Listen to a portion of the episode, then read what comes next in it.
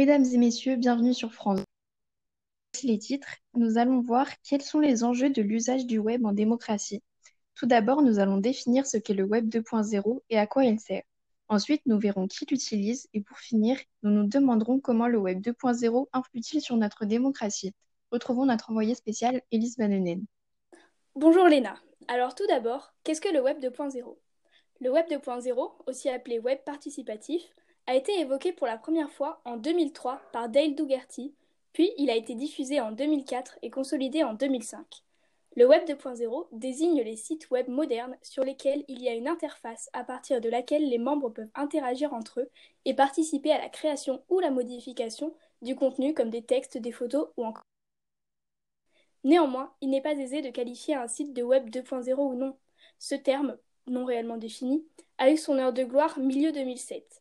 Néanmoins, cette expression régresse au fil des années. Les principaux sites composant les réseaux sociaux sont définis comme des sites provenant de la vague web 2.0, tels que YouTube, Dailymotion, Facebook, LinkedIn, etc.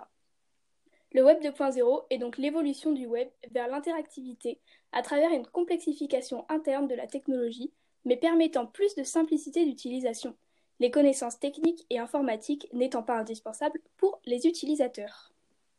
Maintenant, nous allons voir qui sont ces utilisateurs. On a souvent présenté les médias sociaux comme un phénomène touchant essentiellement les jeunes. Bien évidemment, ceux-ci restent la population la plus représentée, mais c'est sur le créneau des plus âgés qu'ils enregistrent leur plus forte croissance. Les jeunes commencent certainement à trouver trop étroits les murs d'un réseau social où figurent également leurs parents ou d'autres proches. D'autres réseaux commencent à croître à leur tour, tels que Snapchat, Instagram ou Twitter. Les internautes sont de plus en plus nombreux à se laisser séduire par les sites communautaires. En 2012, en France, près de 25 millions de personnes étaient inscrites sur Facebook, y passant en moyenne 55 minutes par jour. On comptait 5,2 millions de comptes sur Twitter et 3,4 millions pour Google+. En analysant un peu les chiffres de l'audience de Facebook, les 13 à 17 ans représentent 15% des utilisateurs, les 18 à 34 ans 51% et les plus de 55 ans 9%. À l'âge à l'image des autres continents, Facebook s'impose également en Afrique comme le réseau social par excellence.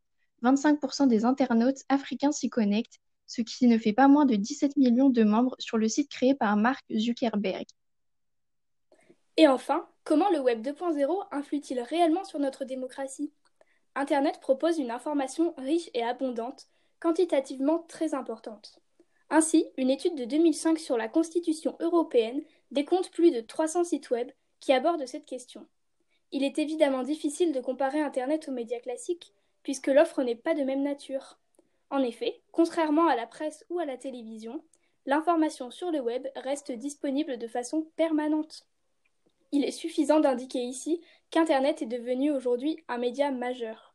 Une des menaces d'Internet pour la démocratie vient du fait que les débats politiques se dérouleraient entre des personnes ayant des opinions voisines. Internet donne à un citoyen l'occasion de découvrir des principes et opinions différents, ce qui n'est pas forcément en faveur de la démocratie. Si les grandes organisations politiques commencent donc à se saisir d'Internet, il n'accompagnera plus la vie militante, mais en deviendra un des instruments clés. En définitive, le Web 2.0 désigne, les sites web modernes qui permettent aux utilisateurs d'interagir entre eux ainsi que de créer du contenu. Contrairement aux idées reçues sur les réseaux sociaux, les personnes plus âgées utilisent aussi ce type de médias, même si les jeunes restent plus nombreux à les utiliser. Cependant, Internet présente des inconvénients par rapport à la démocratie, car il permet aux utilisateurs de comparer et remettre en question leurs idées grâce à un grand nombre d'informations disponibles en permanence. Internet pourrait devenir un des instruments clés de la vie politique. Merci de nous avoir suivis. À la semaine prochaine.